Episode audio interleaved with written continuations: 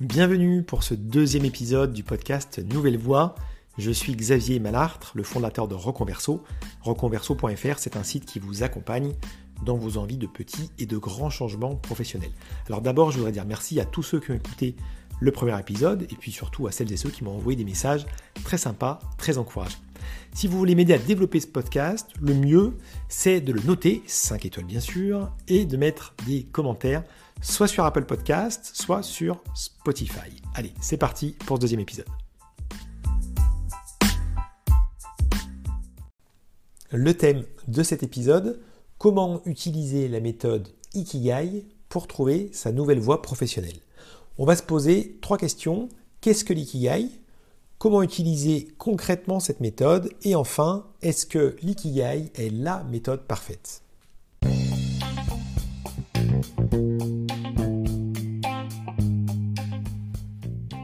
Première question, qu'est-ce que la méthode Ikigai?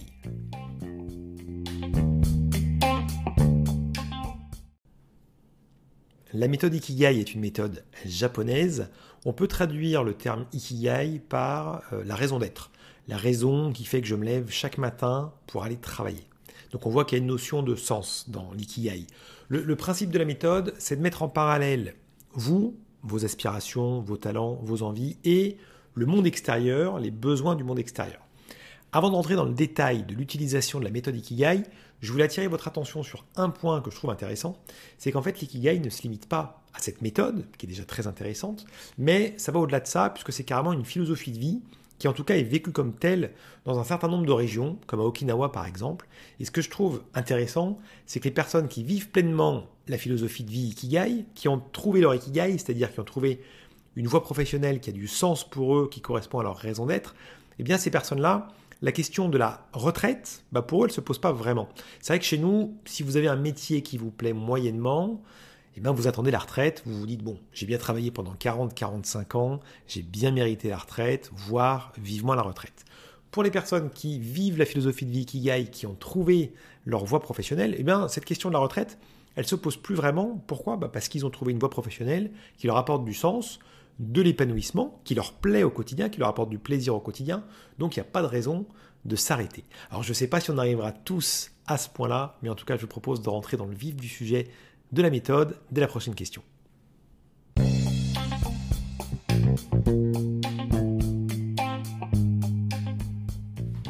Deuxième question, comment se servir concrètement de la méthode Ikigai?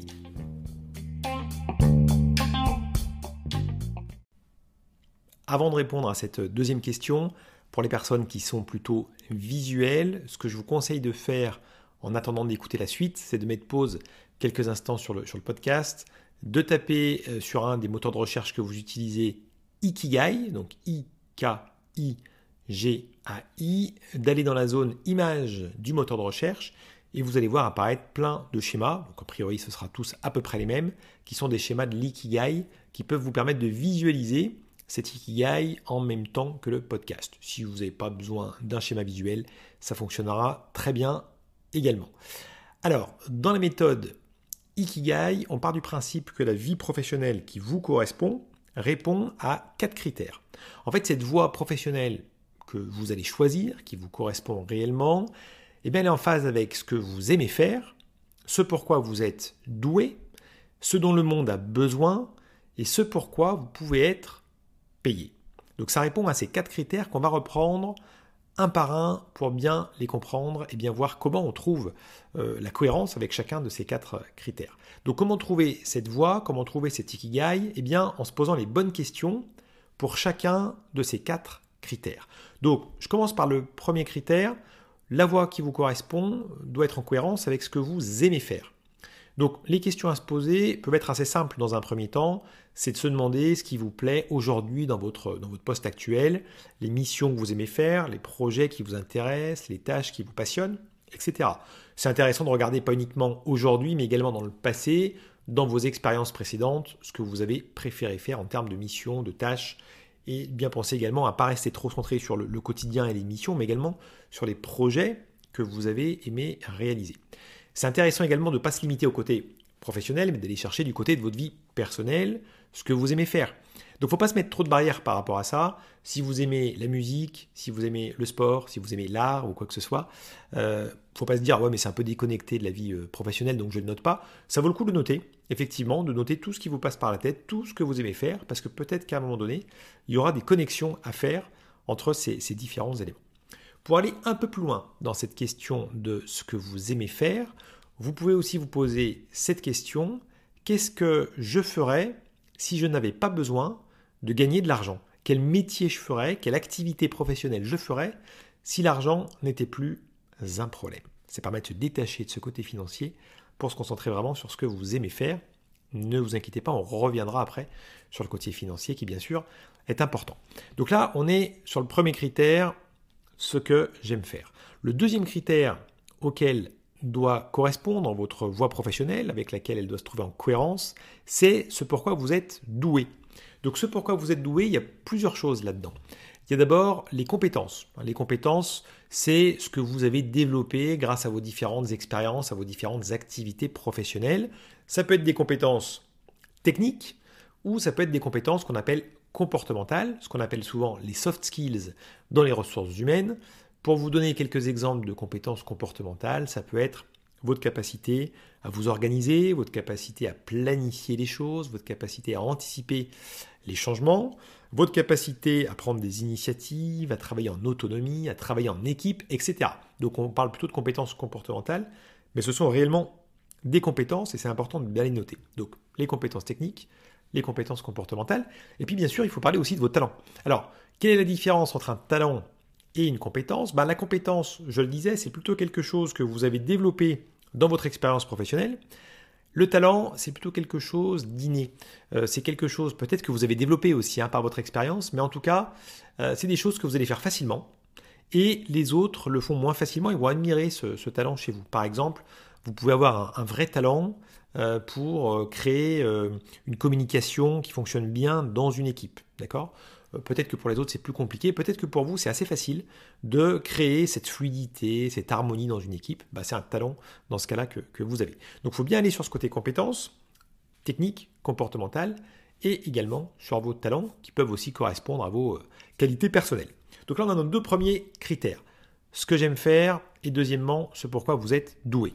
On va maintenant aller sur le troisième critère, ce dont le monde a besoin. En fait, ce troisième critère, la question qu'il faut se poser, c'est qu'est-ce qui est important pour vous? Quelles causes vous intéressent? Alors, ça peut être des grandes causes, hein, des causes sociales, écologiques, sociétales, et on a besoin de talents dans ces, euh, dans ces euh, domaines-là, donc il ne faut pas hésiter à aller dans ces domaines-là si vous avez les talents, les compétences pour aller travailler dans ces secteurs-là. Mais il ne faudrait pas non plus se réduire à, ça. C'est évidemment très important, mais il n'y a, pas que ça, et on ne va pas tous travailler dans le domaine de l'écologie, dans le domaine du social, ou pour des grands sujets de, société. Je vais prendre un exemple euh, assez simple. Euh, si vos talents, si ce que vous aimez faire vous oriente vers un métier par exemple de boulanger, de pâtissier, bah oui, le monde a besoin effectivement aussi d'avoir des bons boulangers, des bons pâtissiers. On a certainement besoin dans votre quartier d'avoir un bon boulanger qui fait du pain de qualité. Donc il ne faut pas forcément uniquement aller chercher des grandes causes, même si c'est très bien de le faire, mais aussi d'aller chercher des causes plus simples. En tout cas, euh, ce qui est important, c'est que le monde ait besoin de ça pour que ça réponde à un besoin réel et que votre projet réponde à quelque chose de, concret.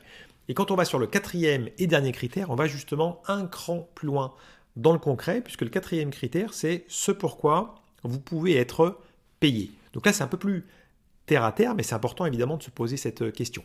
Si votre projet est plutôt de s'orienter vers l'entrepreneuriat ou vous, voulez, vous souhaitez devenir indépendant, bah, la question qui se pose, hein, c'est comment se rémunérer quel peut être mon modèle économique, quels sont les besoins du marché. Ça demanderait de faire un podcast spécifique là-dessus, mais euh, la question est celle du modèle économique, de comment on peut être payé. Si votre projet c'est plutôt d'être ou de rester salarié, bah, la question c'est de se demander si vos envies, tout ce qu'on a pu voir avant, est-ce que tout cela est cohérent avec le marché du travail? Euh, c'est important évidemment que le projet ne soit pas quelque chose d'irréel, mais que ça se confronte à la réalité. Donc une fois que vous aurez répondu à toutes ces questions, bah, l'étape suivante, ce sera de synthétiser et de relever les éléments qui vous semblent cohérents entre ces quatre critères, c'est-à-dire vos envies qui correspondent à vos talents, qui répondent à un besoin de la société ou à un besoin du marché du travail. Donc je vous conseille de répondre à toutes ces questions en prenant votre temps, en écrivant vos réponses sur un papier pour pouvoir le faire idéalement sur plusieurs jours, parce qu'il peut y avoir d'autres idées qui vous viennent à l'esprit demain, après-demain, la semaine prochaine. Donc je vous conseille de le faire sur plusieurs jours et de bien noter tout ça sur un, papier pour avoir des éléments concrets sous les yeux et pour faire ce travail de manière approfondie. Allez, c'est parti, je vous laisse faire et on va enchaîner avec la troisième question qui est importante également, vous allez voir, pour aller un cran plus loin encore dans l'ikigai.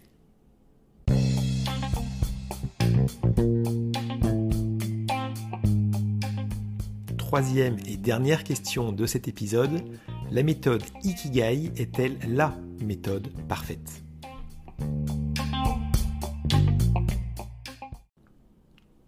Eh bien la réponse est non, en tout cas pour moi, la méthode Ikigai n'est pas parfaite parce qu'il lui manque quelque chose d'important. Mais ne vous inquiétez pas, on va rajouter un cinquième élément pour compléter cette méthode et qu'elle soit pleinement utile. En fait, pour moi, ce qui manque dans les euh, quatre critères qu'on retrouve dans la méthode Ikigai telle qu'elle est utilisée aujourd'hui, c'est les besoins. En fait, on ne parle pas de vos besoins, on parle de vos envies, on parle de vos talents, on parle de ce dont le monde a besoin et puis euh, de ce pourquoi vous pouvez être payé mais pas de vos besoins. Alors, c'est quoi en fait cette question des besoins? En fait, il y, en a, pas mal, il y en a un certain nombre. Par exemple, c'est euh, l'environnement de travail qui vous convient. Est-ce que vous préférez travailler en extérieur, dans des locaux? Est-ce que vous souhaitez vous déplacer ou pas? C'est bien sûr les besoins en termes de salaire. Quels sont vos besoins financiers? Quels sont vos impératifs? C'est également vos besoins en termes de temps de travail, de flexibilité. Est-ce que vous êtes prêt à travailler beaucoup, pas trop? Est-ce que vous avez besoin de beaucoup de flexibilité, etc. C'est également vos besoins en termes d'équipe, en termes de management. Est-ce que vous voulez travailler avec tel ou tel type de manager, avec tel ou tel type d'équipe, en solitaire? Etc. Donc il y a plein de questions qui se posent sur les besoins.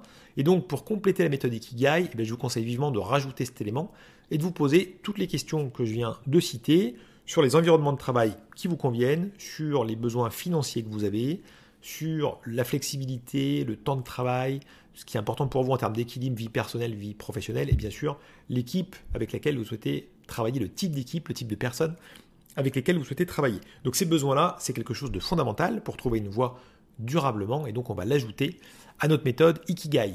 Si on rajoute cette, euh, cinquième roue, ce cinquième élément dans la, dans la méthode, on a vraiment quelque chose qui est euh, structuré et qui peut vraiment vous aider parce que ça aide justement à structurer votre réflexion et à vous poser les bonnes questions.